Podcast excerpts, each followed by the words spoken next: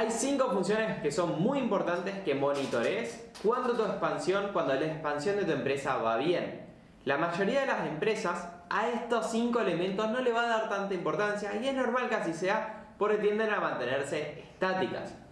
Pero cuando empezamos un proceso de crecimiento y empieza a ir bien, es muy importante poder dominar estas cinco variables que te voy a contar. Esto imagínate que es como un auto que está parado. Si el auto está parado, la verdad que hay un montón de cosas que pueden estar mal, pero ni me doy cuenta. Pero si lo llevo a la ruta, a la autopista, y lo empiezo a exigir, empiezo a ir a 100, 120, 150, la máquina se va a forzar y se va a romper, salvo que esté muy bien calibrada. ¿Y dónde está la calibración? En estos cinco elementos. Punto número uno, necesitas tener una visión de negocio muy, muy clara y muy definida. La mayoría de las empresas se crea mismo mi propia empresa se creó porque éramos buenos en una función dentro de otra empresa y luego lo empezamos a hacer en, nuestro propio emprendimiento. Por ejemplo, es normal que un, buen, un desarrollador dentro de una software factory diga, che, a la empresa le pagan 20 y a mí me pagan 5, ¿por qué no me voy y armo mi propio negocio? Entonces va y arma su propio software factory. O una agencia o una consultora. Nosotros trabajamos, por ejemplo, en un grupo de inversión y empezamos a darnos cuenta que éramos muy buenos en la función de hacer crecer una empresa, en lo que es la internacionalización y la expansión. Entonces dijimos, che, mira, esto puede ser útil para el mercado, vamos a empezar a probarlo. Y eso te llevó hasta donde vos estás ahora. Pero en un proceso de expansión efectivo, cuando empezás a crecer 10, 20% mes a mes, cuando empezás a incorporar 5 o 10 personas por mes, cuando empezás a crear áreas, a crear roles, a crear un management team, tu visión de negocio tiene que evolucionar.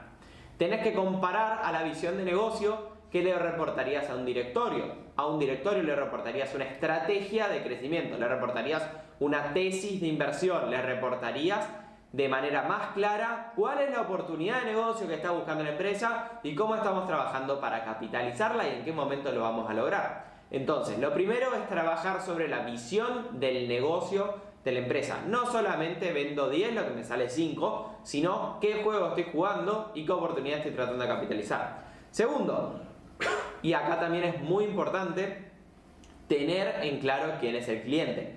Toda estrategia de expansión parte siempre de entender al cliente. Por más grande que sea la empresa, siempre todo parte del problema, de las características, de las necesidades del cliente para atrás. Y en base a eso, construyo toda mi empresa y construyo toda mi estrategia. Nunca perder de vista quién es el cliente, qué características tiene, qué situaciones está viviendo, qué tendencias eh, lo, están afectando, lo están impactando y cómo puedo formular mi propio servicio y mi propio producto para ser cada vez más útil y cada vez más relevante para ese cliente. Tercero, necesito entender roles y responsabilidades de todos dentro de la empresa. Todos, todos. ¿Por qué? Porque cuando éramos 15 o 20 en un proceso de expansión, la verdad había mucho trabajo por hacer, mucho por hacer, pocas manos para hacer. Hoy en día, si vos estás ya llevando una empresa de 40, 50, 60, 100 o 200 personas, lo que tenés que empezar a ver es que es mucho trabajo y necesitas roles y responsabilidades claras, objetivos claros. Si no, tu empresa va a tender a la entropía. Vas a apilar gente enfocada en tareas y no hacia las responsabilidades, que es lo que vos no querés. Querés que la empresa a más recursos, produzca más, tenga mayor eh, output y pueda ir más rápido. Cuarto, es muy importante también que te mantengas claro en tu core value, cuáles son tu core business value, es decir, y en esto ser muy específico con lo que hacen y con lo que no. Muchas veces cuando el dueño empieza a hacer crecer una empresa, tiende, a tener más recursos y empieza a crear otras empresas o empieza a crear otros productos y productos y productos y productos. Y de esta manera dispersa su fuerza de negocio, dispersa su estrategia, dispersa lo que está haciendo. Esto lo vi muchas veces, la empresa empieza a crecer y después dice, no, y creamos un una unidad de negocio de IoT y a la vez también una de Big Data y a la vez también una de Machine Learning. Y es como, pero tenés clientes eso, no, bueno, pero un, sí, un cliente nos pidió un cosa de IoT, es como, pero tenés cuatro personas haciendo investigación sin haber vendido. Entonces, ¿qué es lo que pasa? Esa empresa no tiene claro qué es realmente lo que hace, qué es realmente lo que lo hace buena y todo lo demás le tiene que decir que no. Y ese es el core business value de lo que debería ser y el CEO debería cuidar a rajatabla, ser agresivo, que esto es lo que hacemos, todo lo demás no. Entonces, Ya yendo al, último punto de, eh, del video. Punto número uno, visión del negocio. Punto número dos, roles y responsabilidades claras. Punto número tres, lo que es entender cuáles son mis competencias claras.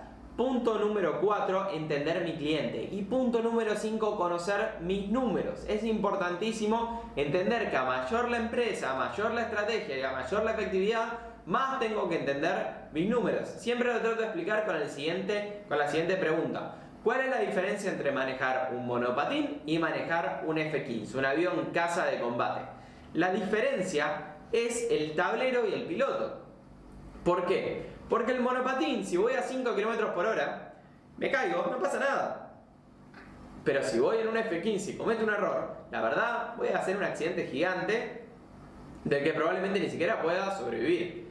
¿Por qué es tan importante esto? Porque muchas veces veo que hay empresas que se gestionan de la misma manera teniendo 20 recursos que teniendo 500 recursos. Y es un error. El tablero de un avión, imagínense lo que es para tomar decisiones, y las horas de entrenamiento que tiene ese piloto en leer la realidad y ver el tablero, tomar decisiones y plantear iniciativas. Es el mismo rol del dueño.